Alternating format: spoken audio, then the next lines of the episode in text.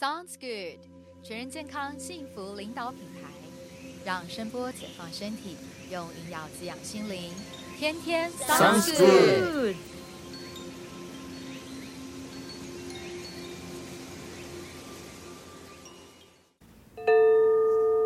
让声波解放身体，用营养滋养心灵。Hi, sounds good，各位听众朋友，大家好啊！今天呢，我们邀请到一位非常厉害的嘉宾，也就是我声音这个领域的一个恩师了。然后我们今天邀请的是林嘉阳老师，请老师跟我们 say hi 一下。周森林你好，你声音为什么会抖？我声音，我看到老师紧张，很夸张哎，我是不是很紧张啊？还拉高音，我的妈呀！好，对啊，老师今天那个终于终于超到你的时间来上我们的节目了，哎，真是不容易。不会啊，很容易，每天都可以来。好，那我们今天其实也是想要跟老师来交流聊一聊这个声音的这个领域的一些知识啊。是，那想要。这个，请老师来跟我们聊一聊。就是老师自己在这个声音领域呢，已经投入大概应该二十年或超过二十年了吧？呃，我做录音工程师，在电台已经二十五年了。呃，大概经历过四个电台，但是其实全台湾的电台我一半都去过，因为我曾经当那个厂商的角色啊，那。我专心在电台里服务，当当工程师也有十几年，嗯，大概是这样。OK，那其实我第一次认识老师也是在这个电台。对对，那个阶段我已经不太有工有工程师的工作了，因为后来呃，在 AI 发明之前，其实很多的自动控制都出现了哦。那哎，那个时期我们大概已经把电台很多的操作都自动化了。那没事做了，就干嘛呢？就教学，所以那时候开始开课，教说话，教配音，呃，大概是这样。嗯，好，所以其实那时候也是因为接触这个中广的课程嘛，然后一系列的这个大概走了五六个月，嗯，然后在这个过程就是也得到老师很多的指导，然后一直到现在一路，这样也也好几年了。是啊，也也看你从小女孩长大了。好，那呢？其实呢，这边想问一个有趣的问题。哎，老师在这么多年这个录音工程这生涯哦，有没有碰过这种唱歌唱碎玻璃的事件？当然没有啊，YouTube 上有看到啦，但是 现场谁没事把玻璃唱碎啊？那种很高音啊，然后飙高音。OK，那个呃，其实我觉得不用到唱碎玻璃，哎，就是。有些声音你听到，你就会起鸡皮鸡皮疙瘩。那有时候你是会很感动的那一种鸡皮疙瘩，有时候其实是会很吓人的那种鸡皮疙瘩，就是很难听。那所以我觉得这个事情很有意思哦。在在很早以前，我开始其实我是。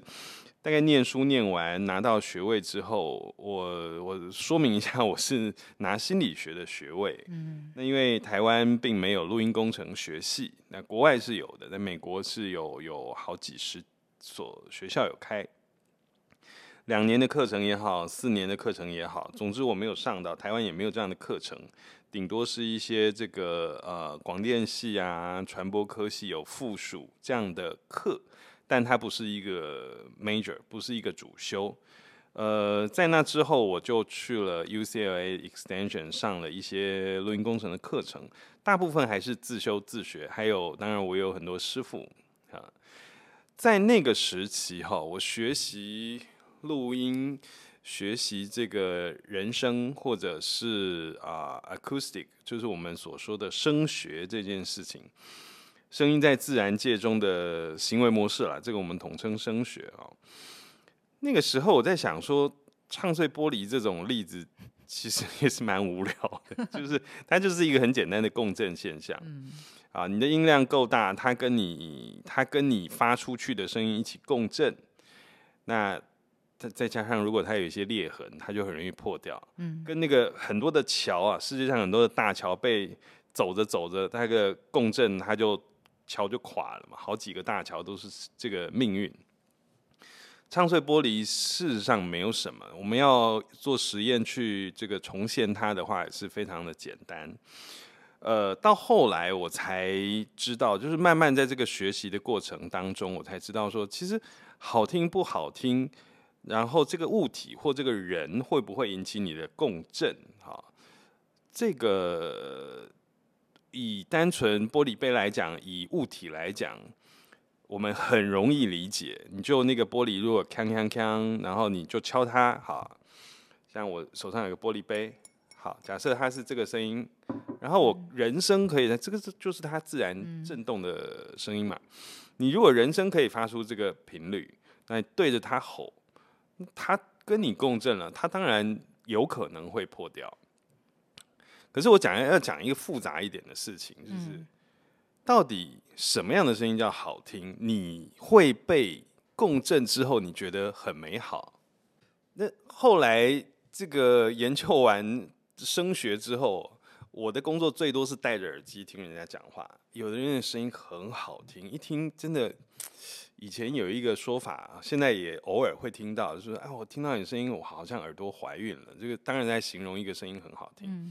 那有时候你会听到一个声音，你就觉得哇，天哪！我赶快想把那个耳机声音给它关掉。那跟共振呢，嗯，就。不是单纯的物理学了，更多的是心理学。嗯啊，其实我们在我我在学心理的时候，也有学到声学物理、声学心理，然后这个声音心理学等等的这些人的感受很妙，就是呃耳朵听声音，你觉得舒不舒服？嗯，有它客观的地方，也有它主观的地方。嗯，大概是这样。就讲到声音心理学。这部分可以再多跟我们分享一下吗？没有哎，还是下一集再邀请来多讲一下。其实呃，开个玩笑啊，就是声音心理学，呃，我学的部分还蛮粗浅的啊。呃，其实它比较偏重于，就是你听到这个声音，你的感受是什么？有没有？因为心理学它毕竟是朝科学在发展哦，所以它必须是说，呃，我这个是可以被科学验证的。意思是说，啊，你听到这个声音觉得好听，至少是不是百分之七十的人觉得好听，百分之八十的人觉得好听？它是基于这样的基础上面在做的研究。那一般来说，比较基础的声音心理学的研究，大致上是在研究说，比方，嗯。我们说有一个效应很有名，叫鸡尾酒效应，就是你去到了一个很嘈杂的酒吧，可是你看对眼了一个，我是男生啊，那我是直男啊，对我看对眼一个 美女，然后很吵，好，那你这个很奇妙，我如果我认真对着他讲话，嗯，那他也有回应的话，哇，那你就 bingo 了，嗯，然后很妙的是，他假设他也回应你的话。就是真的在 talking 哈，这么吵的地方，这么吵的声音，你为什么可以分别出他的声音呢？嗯，这个在你用录音机录下来的时候，你会发现很难，嗯，很难。可是你看到人，然后那个空气，尤其是那个立体立体声的状态，就是酒吧里面很吵，嗯，鸡尾酒效应这个这个事情在讲，就是鸡尾酒场合。你可以对着很多人哈，然后那个人可能离你这个十米远就有点夸张，可能是五米远嗯。或者是三米远啊，一群 party 一群人在那儿讲话，嗯，你们可以聊你们的，嗯，好，比方说这个是一个很好玩的研究，嗯，再有一些研究它呃也很妙，它牵涉到后来像 M P 三都是基于这样子的研究。发展出来的一个把声音哈资讯量压得很小，可是你都还算是听得清楚的一个研究，就是说你在一些频率覆盖的状况之下，呃，有一个声音，有一个频率的声音，它就会被凸显或被覆盖掉了。嗯，好，这跟刚刚鸡尾酒效应很不一样，对不对？那意思是说，啊，如果你在听一段音乐的时候。它是一个交响乐合奏，那你也没看到人，也没看到影子，也没有录影，那你就是光这么听，哎，你可能会忽略掉 double bass 的声音，或你可能一个定音鼓轻轻的敲下去，你可能会听不太到那个声音。嗯啊，所以这个是这样讲很粗略啦，就是说它有一个曲线画出来，经过研究之后发现了人耳人的听觉有它的限制性，嗯但是也有它的呃，我们讲的很玄虚，你可以说它也很通灵，嗯，就是如果精你密性，对有它的精密性，然后大脑可以去区分，尤其我们有两只耳朵，对吧？嗯啊，两只耳朵可以分辨左右之外，还可以分辨前后，还可以分辨上下，这是很不可思议的。嗯啊，那如果不能分辨前后跟上下，你只能分辨左右的话，我们现在也不用搞什么杜比，这个杜比环绕声，还有全景声。以前的杜比什么五点一声道，到现在已经不知道九个声道、十个声道、几十个声道，电影院里头对，啊，到处都有声音，你都可以发现说，哇，这个飞机从前方飞到后方，从上面飞过去啊，怎么样环绕着你？这个就属于声音心理学在研究的范畴。嗯，我觉得声音心理学当然应该还是蛮多很深奥的一些内容哈、是是是，但讲到声音心理学呢，我就想到说当当时呢，接接触这个呃中广 上课的时候，我觉得我透过这个声音有反映我的心理状态。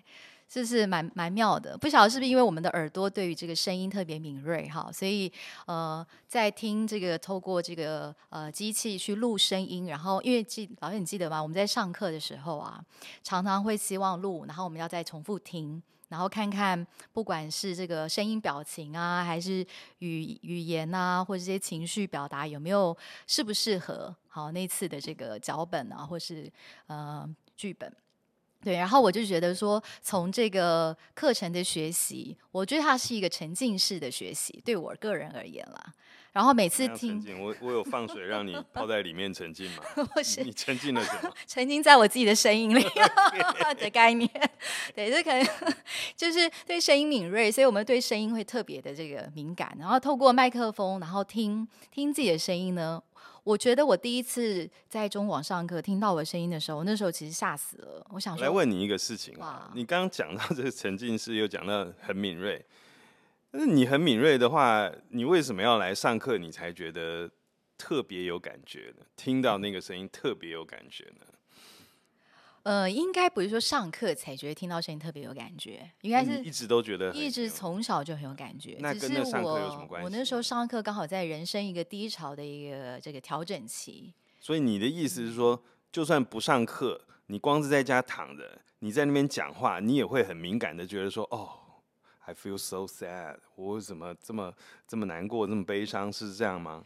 我觉得我想表达的意思是，那个声音其实它反映出我们当下的这个呃心理状态，好，或是这个可能个性，或是它反映出很多的一个讯息，哎，对，我其实是想问你说啊，嗯。就是那些课程它都是设计过的，嗯。然后呃，在以前哦，因为你上课毕竟是四五年前的事了啊。差不多，二零一七年的时候，对，现在因为 Podcast 很盛行，那很多的麦克风设备或者手机都已经升级了。在以前呢，你要这么忠实的听到自己的声音，坦白说不容易。对，你就算关在一个录音室，关在一个 你自自己的房间，或窝在棉被，或躲在厕所，你要能够把自己的声音录下来，不管是你当下戴着耳机，或者事后回听，它那个声音的灵敏度，他声音的一个忠实记录的程度，呃，通常不会那么好。嗯甚至我可以打包票说，呃，如果你不是专业录音工作者，或者你不是个歌手，你不是个呃会进录音室的人，你可能一辈子都没有听过自己的声音。嗯那这个我要呃定义一下哈，你没有听过你自己的声音，没有像别人一样听过你自己的声音，什么意思呢？就是说我们说话，我们自己的声音，我们当然听得到，可是那是有一半以上是透过你这个脸部传达，你透过你的头骨传达，就是你还没有那个话，声音波都还没出去到空气里，就已经传到你的耳膜、耳骨那里去。那当然，我们的话出去之后，透过空气的震动，透过这个墙壁的反射进到耳朵里，这个也是有的。嗯但是我们透过我们自己讲话，我们自己听自己的声音，透过头骨、透过肌肉的传递多一些，以至于你听你你自己讲话听到的声音跟别人听到的声音其实是大不不一样，其实不一样。嗯再加上你自己在讲话的时候，你脑子都用在我在讲话这件事情，嗯你怎么会认真去听呢？我光是想我要讲什么都来不及，嗯我会认真去听我在讲什么，嗯或者我会认真去听，哎呀，我的灵魂告诉了我什么？嗯我的我的灵魂，它的枝微末节的悲伤、愉悦、喜乐，它是讲了什么？很难嘛？嗯，应该不是说讲的时候听，应该是录下来的时候，你再去听那个录音的那个录音档。哎、其实，在录音室里面，你要把耳机开大声一点，是可以，当下就听，得到。可以当下听。然后，因为那个声音也比平常大很多，嗯，所以你被迫的你会听得很清楚，就跟就跟照妖镜跟放大镜是一样的不得不听不得不听。而且那个细节而，且一定要听，因为上课。你就戴着耳机，你就会觉得说，哟妈，我讲话怎么那么恶心啊？是不是还带嘶声，还带气音？口水声。然后还 还故意装模作样要憋住。好，我我刚这三种示范，哎呀，还带嘶声，还带气音，啊讲话非得这样，好像很感性，好像很有深，夜鸡尾酒看对餐馆的概念。啊，很故意，很装模作样。然后有人讲话的习惯就是，他所有声音要很干净。嗯啊，凯花你好，今天啊，很欢迎来到这里，啊，录制我们第一次的 podcast。就是让大家的 ASMR 的一一集 podcast 吧。哎所 以我们俩可以创造这样的感觉。我自己听，我是觉得这都是表演啦，哈。对对对。那你真正自己轻轻松松、自自然然的时候的声音，又或者你一个人面对你自己的时候，我们通常跟自己讲话都是不需要讲出来，嗯我们都是自言自语，都是透过内在的沟通，我们就完成了，我们不会把它说出来。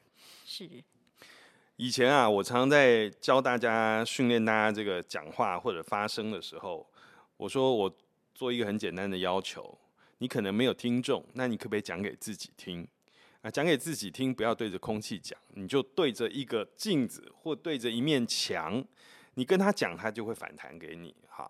但你最好用正常的音量跟自己这么这么说话，在练习说话的过程是这样的。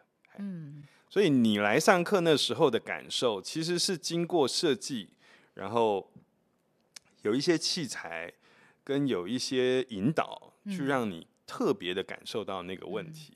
是，什么问题呢？就是你当下的情绪、心情，嗯然后你只是发现说，哎呀，声音既然竟然可以一览无遗，嗯跟那照那个超音波、X 光、心电图是完全同样的道理。嗯嗯，而且我我自己觉得声音最接近灵魂。